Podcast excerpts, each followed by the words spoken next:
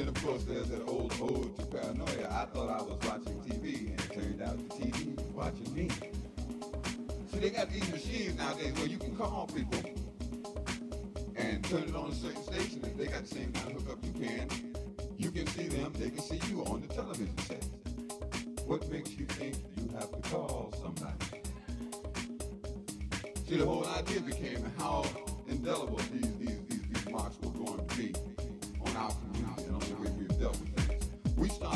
look up certain aspects of our history to find out how, how bluesology, science had been, had been mastered and brought to this point. And we started to look at certain aspects of the media as being responsible. We wrote a poem like this. You will not be able to stay home, brother. You will not be able to plug in, turn on, and pop out.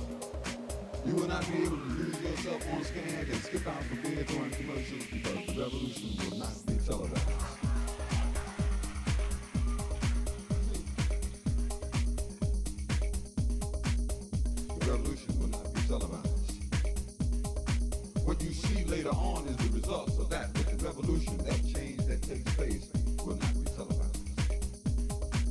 brought to you by Xerox and four parts without commercial interruptions. Will not be brought to you by the Shaker Award Theater or Miller Lite, starring Natalie Wood and Steve McQueen or Bullwinkle and Jr. The revolution will not be televised.